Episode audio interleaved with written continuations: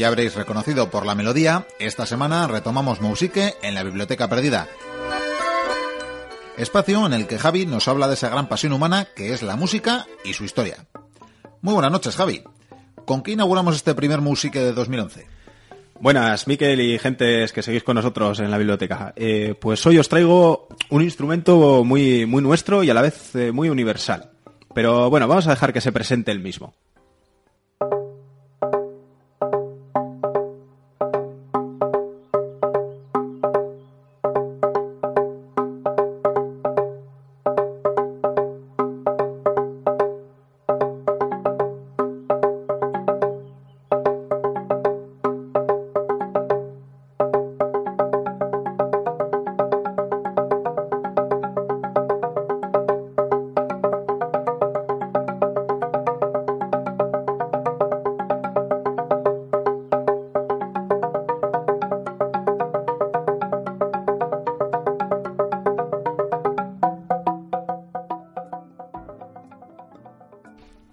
Bueno, creo que después de esto no hace falta que diga que el protagonista de hoy es la chalaparta. Desde luego es inconfundible. Pero oye, por si hubiese alguien que no la conoce, que ya sabes que también nos escuchan en sitios bastante más lejanos que los alrededores de Bilbao, así que quizás puedas explicar brevemente cómo es la chalaparta. Eh, vale, vale. Eh, bueno, afortunadamente hoy día es un instrumento que ha trascendido nuestras fronteras y, raro es será que nadie lo haya visto o, escuchado al menos, ¿no? Pero lo describo brevemente y mira, y aprovecho además para describir su forma tradicional, la más antigua que se conoce. Que bueno, que es bien simple porque consta de una tabla, la, la ola, euskaras, y unos apoyos y, y los palos, las maquillas para tocar.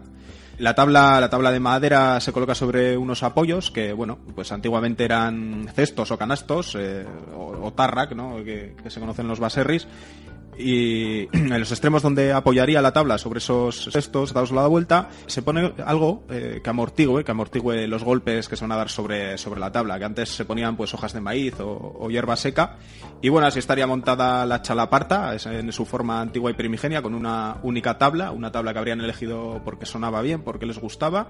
Y nada solo faltaría tocarla. Hombre solo faltaría tocarla pero eso cómo se hace bueno, pues tiene, tiene su arte, desde luego. Cada chalapartari, aquel que toca la chalaparta, evidentemente, pues estaría de pie y, la golpea con dos palos, eh, también de madera, de forma troncocónica, y, que son las maquillas. Y bueno, usan cada, cada uno usa una en cada mano, entonces son dos maquillas por chalapartari, cuatro, cuatro palos para golpear y hacer, y hacer música. Claro, porque se toca por parejas. Así es, y bueno, es uno de los pocos instrumentos, si os fijáis o pensáis un poco, que, requiere dos participantes. Vamos, puede tocarle uno solo o, más de, o más de dos, pero bueno, la forma clásica y con la que adquiere, adquiere sentido pues su música son dos participantes.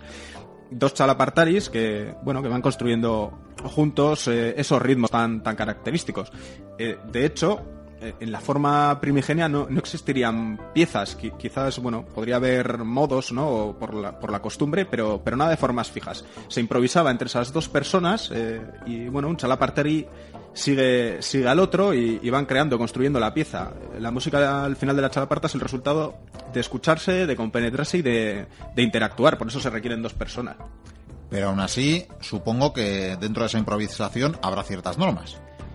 Y las hay, las hay, sobre todo, bueno, desde que comenzó a estudiarse como instrumento y, bueno, pues eh, se hizo, digamos que en cierto modo se, se definió su lenguaje, ¿no? Un, un, lenguaje básico. Pero bueno, al fin y al cabo eh, hay, hay un solo principio, que es que cada chalapartari asume un rol y uno va marcando un equilibrio y el otro se dedica a introducir variaciones y surgen así pues, los ritmos básicos como el, el chacún, chan chacún. Algo como esto.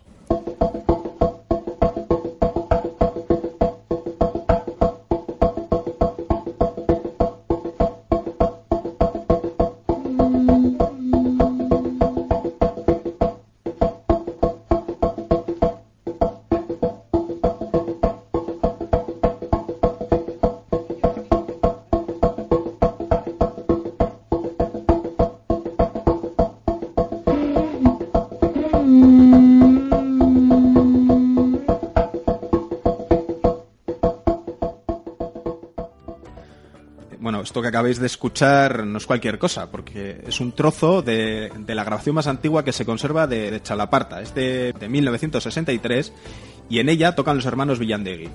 del 63, dices. Muy moderna, ¿no? Realmente, realmente. Pero es que, bueno, eh, hasta mediados del siglo XIX la chalaparta era prácticamente desconocida. Es más, cuando comienzan a interesarse por ella en la zona de Donosti, prácticamente quedan tres o, cuatro parejas de chalapartaris en activo, no hay más. Están los Suas Navar, los Sabalegui y los Vilandegui, que hemos escuchado hace un momentito. Prácticamente a punto de perderse. Pues casi, casi, porque bueno, en aquellos momentos era pues prácticamente una curiosidad antigua que se conocía pues eso, en, esas zonas muy concretas de la zona de los de estos caseríos, de, estas familias que os comentaba, y algún que otro festival entre folclórico y cultural, pero nada más. Pues menos mal que algunos se han preocupado de recuperarla, ¿no? Y tanto, además, bueno, hay que decir que no se limitaron pues a conocer y a, mantener la, tradición, la estudiaron y, la aprendieron directamente de esos eh, chalapartaris que permanecían en activo. De algún modo la rescataron y le dieron un, un nuevo impulso, porque no contentos con ellos, con esa base antigua, evolucionaron el instrumento, la forma de usarlo, le dieron una nueva, pues una nueva dimensión eh, hasta el punto de hacer que la chalaparta pues prácticamente sea una referencia, un símbolo de nuestra música y, de nuestra cultura, ¿no? Que además se ha llegado a fusionar con jazz, con música de orquesta, quiero decir que le han llevado más allá de ese uso instrumental básico que, le conocieron. Y ahora que hablamos de fechas, ¿se sabe desde cuándo se toca la chalaparta? Bueno, esa es la, es la pregunta del, del millón porque en documentos escritos eh, solo podemos remontarnos hasta un siglo atrás, a un texto de 1882 que menciona la chalaparta, pero más allá de, esa fecha no tenemos nada, salvo hipótesis. Y eso, que hay quien habla de un documento de época romana, que estaría guardado en algún archivo de Álava, en el que se dice que los romanos destinados en estos valles tenían miedo de un sonido de maderas muy especial, pues tras él solían caer piedras. Pero bueno, como os digo, nadie ha localizado ese legajo, solo hay una referencia y eh, solo nos quedan las, numerosas hipótesis que hay sobre la antigüedad de, este instrumento, de la chalaparta. Pero, por ejemplo, y si no tengo mal entendido, existe esta teoría que dice que la chalaparta trataría de imitar el trote de los caballos. Por tanto, sería casi un instrumento ritual, algo sagrado. Si tenemos en mm. cuenta que el culto a los caballos viene antiguo, esto situaría a la chalaparta en una época bastante remota. Sí, la verdad es que es una de las teorías eh, más extendidas a, nivel popular. Con, esa explicación de que el propio nombre, chalaparta, salaparta, se referiría al, ruido, al trote de los caballos. Incluso existen formas de, de, tocar que enlazan con esa idea. Trosta, trote, la huasca, cuatro pezuñas. Pero bueno, desde luego los usos que, se han conocido en, nada remiten a, esta sacralidad o esta imitación de los, de los caballos. ¿eh? Eh, por ejemplo, gente tan que también conoce la chalaparta como, y que la ha estudiado, que estuvo en ese proceso de recuperación, como Juan Mari Beltrán, descarta, descarta directamente que trate de imitar a, los caballos o, bueno, su sonido y sobre todo en esa forma tradicional. ¿eh? la verdad es que no se parece mucho a ese galope, pero bueno, desde luego la imagen es, muy evocadora, es, vamos, es preciosa. Desde luego que sí. Y bueno, eh, por darte otra teoría, es, que hay quien ha propuesto que podría ser un antiguo sistema de comunicación, de una forma de comunicarse, de codificar mensajes, que bueno, en, en su parte ritual podría servir incluso para llamar al sol, ¿no? Otra imagen magnífica de tocando esa chalaparta mientras amanece o, despedir el sol. Pero siguiendo en ese sentido práctico de, instrumento de comunicación, pues actuaría como prácticamente el sistema Morse, un código Morse, o por ejemplo, quizás algunos recordéis o os habrán contado cómo en los pueblos los diferentes toques de campana servían para transmitir mensajes. Eh, desde los campanarios de las iglesias, pues la chalaparta hay quien dice que podría haber funcionado del mismo modo, con ciertos toques indicarían pues diferentes mensajes. Pero bueno, volvemos a lo mismo, no hay, no hay nada que sostenga este uso. Y, la verdad es que en la memoria de los chalapartaris más antiguos, a los que se pudo preguntar o se ha podido preguntar, nunca aparecen este tipo de referencias. ¿Y qué es lo que decían ellos? Aparte de recalcar que debía ser algo antiquísimo, que sus abuelos ya hacían, que, que sus abuelos ya decían que sus abuelos ya hacían, todos, todos eh, sin excepción, ligan la chalaparta a la fiesta, a la festividad, a lo, a lo lúdico, a una manera un poco de expresar felicidad, de, celebración, ¿no? De hacer música por y, para divertirse. Eh, casi un poco el sentido que tiene todo instrumento, ¿no? Sin, sin implicaciones de códigos o ritos, aunque pudiese haberse utilizado así. Lo que parece innegable es que está estrechamente ligada a los baserris, y más concretamente a las agardoteguis.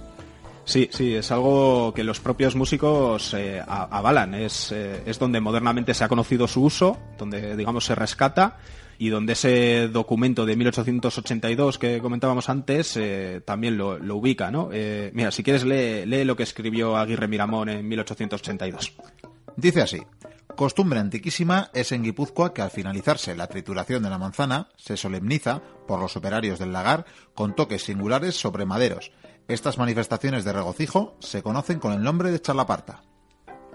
Vamos, que después de haber acabado un duro trabajo como podría ser el de machacar manzanas para hacer sagardo, para hacer sidra, algo que además harían en comunidad, ¿no? Ayudándose vecinos y vecinos porque es un arduo trabajo.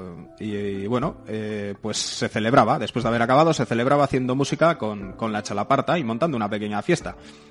Y claro, en cierto modo esta música atraería a otros vecinos de la zona y, y, o sea, sí estaba cumpliendo unas funciones de comunicación, ¿no? Pero casi, pues eso, del mismo modo que si oímos un concierto ahora mismo sabemos que ahí hay fiesta.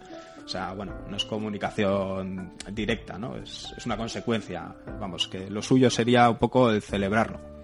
Vamos, que además de estar relacionada con el baserri, está también relacionada con los labores del campo. Efectivamente, si, si, te fijas, o bueno, si os fijáis, eh, los instrumentos o los elementos que componen el propio instrumento son propios del medio, del medio rural.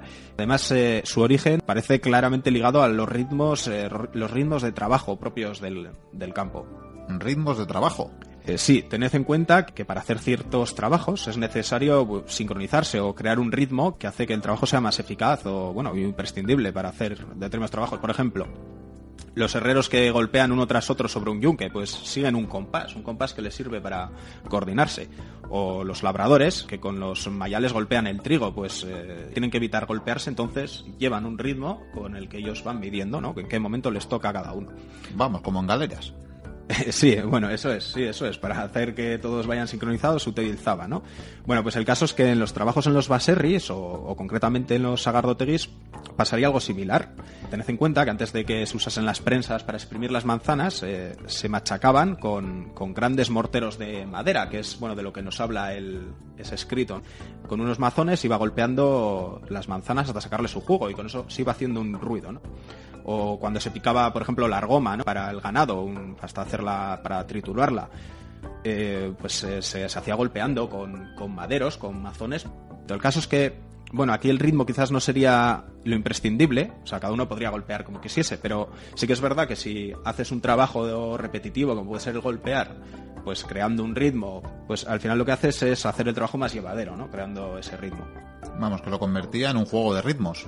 Eso es, es un juego y bueno, de sacar esos ritmos fuera de lo que es exclusivamente el trabajo y convertirlos en mero entretenimiento, pues solo hay un paso y, al fin y al cabo es, estamos hablando de una forma muy básica de música, ¿eh? que es, es lo que sería la chalaparta que sin ser eh, hecho con una herramienta en concreto, eh, sí que sería un instrumento ligado a ciertos trabajos. ¿no? O sea, por ejemplo, eh, algunos chalapartaris hablan de, cómo, después de haber acabado o, antes, había elegido una de las maderas, una de las tablas de la prensa, porque le sonaba bien y esa se reservaba para tocar a lo largo del año o una vez acabada la producción de la sidra.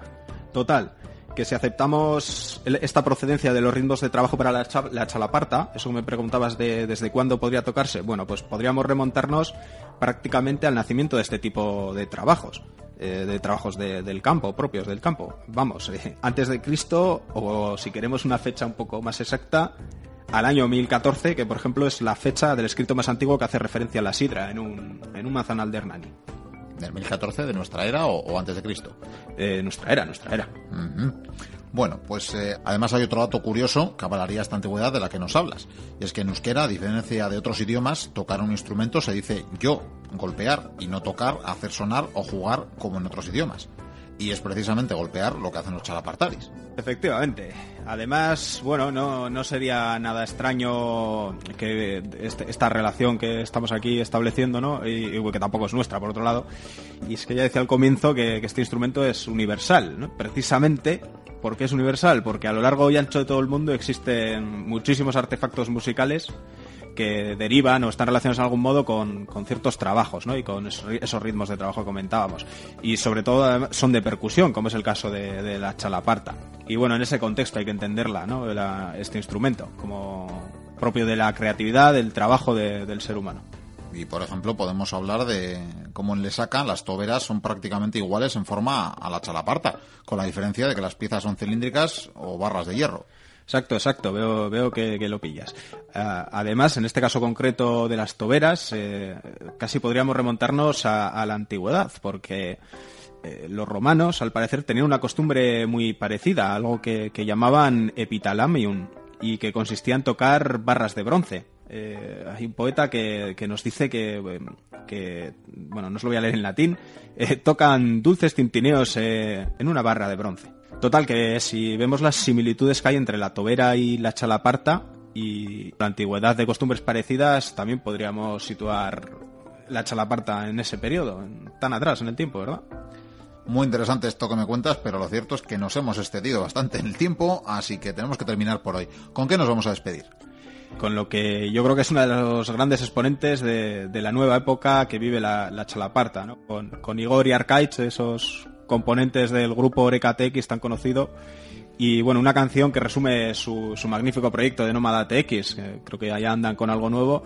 Pero bueno, eh, ese trabajo del que os hablo no deja de ser una muestra estupenda de la Universidad de la Chalaparta, la capacidad para fusionarse con otras músicas y, para evolucionar, porque si escucháis con atención, hasta quizás distingáis eh, las chalapartas de piedra o de hielo que, que emplearon junto con esas de madera más, más antiguas. Bueno, pues escuchemos a estos alumnos aventajados que, si mal no recuerdo, eh, hicieron sus primeros pinitos con Kepa Junquera. Sí, sí, por lo menos con él alcanzaron la fama, aunque la chalaparta no se lo enseñó Kepa, eh, creo que tuvieron maestros, maestros sabios, sabios. Escuchemos, pues.